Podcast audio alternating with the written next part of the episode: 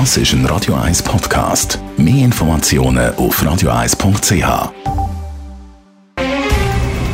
Der Finanztag auf Radio 1. Verstehen, was Menschen und den Markt bewegt. In Zusammenarbeit mit der Zürcher Privatbank Merki Baumann. www.merkibaumann.ch wir reden mit dem Gerard Biasco, dem Anlagechef der Privatbank Merki Baumann, über den weiteren Inflationsanstieg in den USA. Gerard, hört der Inflationsanstieg nicht bald wieder auf? Ja, momentan sicher noch nicht. Natürlich, irgendwann einmal hört dann der stärkste Inflationsanstieg oder Teuerung in den USA und in der Eurozone schon einmal auf, aber momentan sicher noch nicht. Was ist passiert? Wir haben äh, letzte Woche wieder neue Inflationszahlen bekommen aus den USA und wieder ist es über die Erwartungen ausgefallen. Und zwar hat man zum Beispiel zum Vormonat erwartet 1% Anstieg, ist aber 1,3% gewesen. Wenn man das führt, jetzt aufs Jahr hochrechnen, wären wir ja schon über 13%.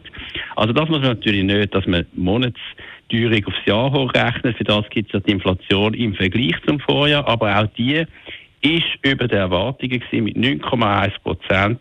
Also die Ökonomen permanent die Inflation und nicht nur in den USA unterschätzen. Und zwar ziemlich alle. Warum unterschätzen die, die Ökonomen die US-Teuerung so häufig? Ja, ich kann es eigentlich auch nicht ganz verstehen, weil schon seit Monaten, wenn man es im, im Detail anschaut, dann sieht man ja, dass die Teuerung in der Breite, also nicht von einem Faktor abhängt, sondern von vielen Faktoren abhängt. Das heißt in der Breite ansteigt. Zum Beispiel jetzt in den USA ist einfach die Mietinflation, der Anstieg der Wohnungsmieten, ist auf den höchsten Stand von seit 35 Jahren äh, angestiegen. Und man muss wissen, dass Mieten in den USA, in der Kerninflation, also in der Inflation ohne äh, Benzinpreise, Energiepreise, ohne Nahrungsmittelpreise, in der sogenannten Kerninflation, machen Mieten in den USA 40 Prozent aus. Und die sind jetzt wirklich wieder stark angestiegen.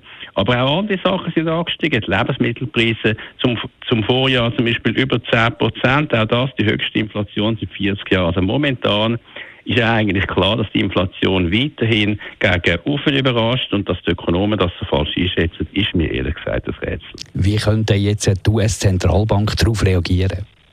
Ja, das ist natürlich klar. Du als Zentralbank, wenn man so einen, ja, also muss man sagen, schlechten äh, Inflationsreport bekommt, dann wird man natürlich nicht äh, mit Zinserhöhung irgendwie aufhören, sondern man wird natürlich aggressiver. Man sagt, man muss die Inflation bekämpfen mit mehr äh, Zinserhöhungen. Also ich rechne damit, am 27. Juli ist die nächste Sitzung von der US-Zentralbank, dass man mindestens drei Viertel Prozent, äh, jetzt nochmal, also 0,75 Prozent, die Zinsen anhebt. Vielleicht sogar 1 Prozent, ist nicht ausgeschlossen. Was übrigens im Moment passiert, ist natürlich, dass eben die kurzen Zinsen, die Leitzinsen, wie man sagt, die kurzen Zinsen, die steigen da durch Zentralbanken.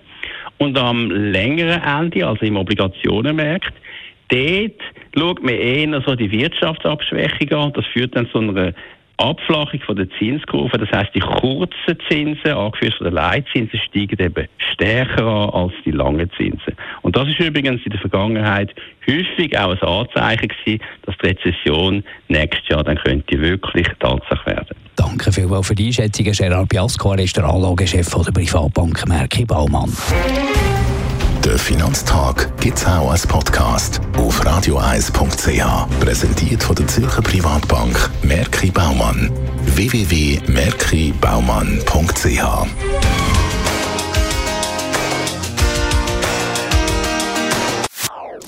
Das ist ein Radio 1 Podcast. Mehr Informationen auf radioeis.ch.